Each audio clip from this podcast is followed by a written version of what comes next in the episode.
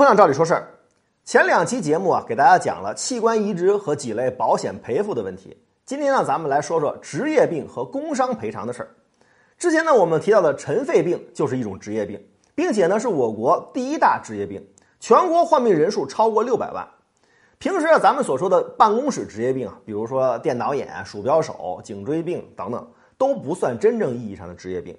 职业病的名词解释是。劳动者在职业活动当中，因为接触粉尘、放射性物质和其他有毒有害物质而引起的疾病，例如尘肺病、放射病等等。换句话说啊，这些职业病的危害非常大。像尘肺病，如果不及时换肺，等待的只有死亡。具体呢，还有哪些职业病？咱们国家的职业病防治法里面都有详细的罗列。职业病属于工伤，因此呢，是可以获得工伤赔偿的。在去申请工伤赔偿来报销职业病所花费用的时候，你得先申请职业病鉴定。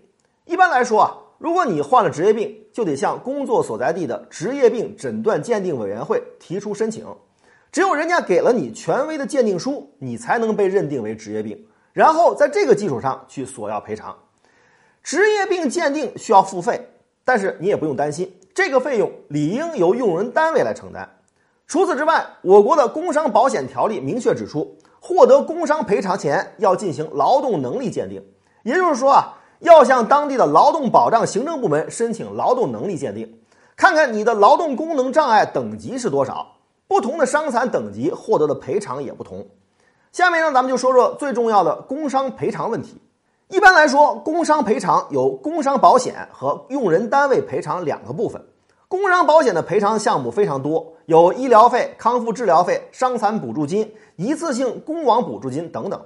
用人单位呢，则主要负责发放职业病的员工在医疗期间的工资、伤残津贴，以及员工工亡之后给予家属的安家补助费。但是，究竟能赔多少，是根据员工工伤鉴定的等级和工资水平来确定的。不同的省市也有不同的标准。想了解自己省市的标准，可以拨打幺二三三三社保热线询问当地的社保局。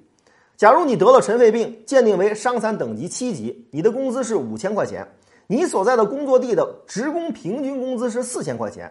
除了报销医疗费用，你还可以获得不超过十二个月本人工资总额的医疗费工资六万块钱，十三个月的本人工资总额的伤残补助金六点五万元。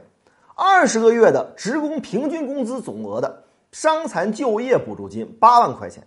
大家如果在容易患职业病的地方工作，一定要对这些有所了解，懂得保护自己的利益。当然，最重要的还是保护好自己。关于这类问题呢，我们就先聊到这儿。如果您有什么疑问，还是欢迎您给我们留言评论。今天的视频您满意吗？点击赵理说事的头像，还有更多精彩内容啊！